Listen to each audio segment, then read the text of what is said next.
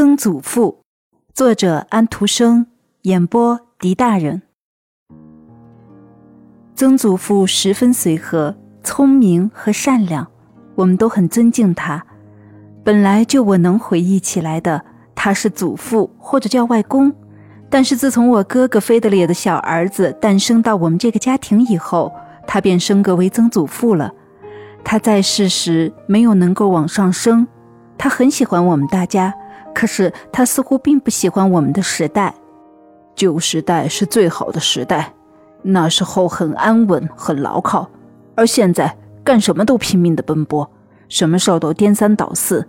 年轻人一说话就对国王品头论足，就好像国王和他是平辈，街上随便谁都可以把烂布巾上臭水，再把水拧到有身份的人头上。讲这些话的时候，曾祖父总是脸红脖子粗的，但没有过多久，他那和蔼的笑容又露了出来。于是他加上几句：“嗯，是啊，也许我错了。我站在旧时代，在新时代里怎么也站不稳脚跟。愿上帝指引我。”曾祖父讲起旧时代的时候，旧时代好像又回到我们身边来。我幻想，我坐在仆人跟从的金马车里，看到各个同业工会的人抬着自己行业的招牌，捶捶打打，手持着彩旗在街上走着。我化了妆，参加欢庆圣诞节的有趣晚会，玩法务游戏。大家知道，那个时代也有可怕残酷的事儿，棒子、轮子上血肉横飞。可是残酷的是，总有一种诱人、令人头脑清醒的东西。我还感受到了许多美好的事，想到丹麦贵族给予农民自由，想到丹麦王储废除买卖奴隶的事情。听曾祖父讲，他年轻的时候这些事很令人愉快。然而那个时代以前的时代才是最美好的时代，十分的昌盛强大。那个时代很野蛮，哥哥菲德烈说：“谢天谢地，我们已经脱离了那个时代。”他直截了当地对曾祖父说：“这虽然不太成体统，可是我还是非常尊敬菲德烈的。他是我最大的哥哥。他说他满可以做我的父亲。他是很喜欢开玩笑的。高中毕业的时候，他得了最高分。他在父亲的办公室里表现得也很能干，不久就可以参加父亲的生意了。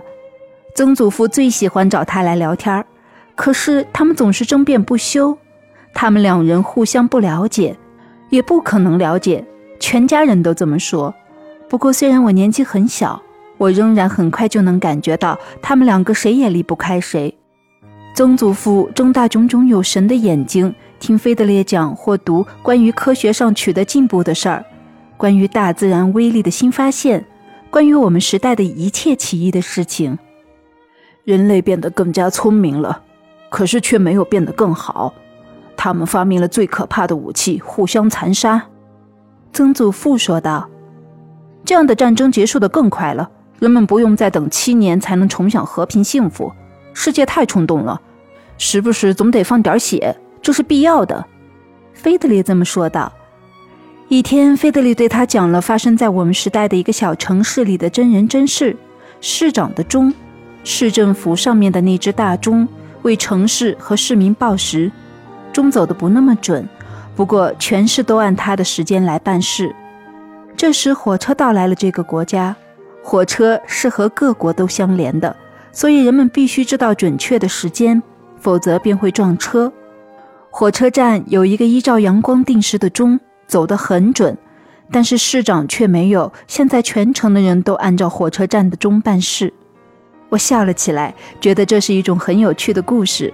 可是曾祖父不笑。他变得严肃起来。你刚才讲的这个故事包含着许多道理，我也懂得你对我讲的意思。你的钟很有教义，听了以后令我想起了我父母亲的那只挂耳沿垂的简朴的老波尔霍尔姆钟，它是他们的，也是我童年时代的计时器。钟走的很可能不太准，但是它在走。我们看着指针，我们相信它。而不去想钟里面的齿轮，当时的国家机器也是这样，大伙儿对他有安全感，相信他的指针，现在的国家机器已经成了一只玻璃钟，人们可以看到里面的机器，看见轮子在转动，听到它在嘶嘶作响。大伙儿很担心它的发条和齿轮。我在想，它是怎么敲响报时的？我失去了童年时代的信心，这便是现在这个时代的弱点。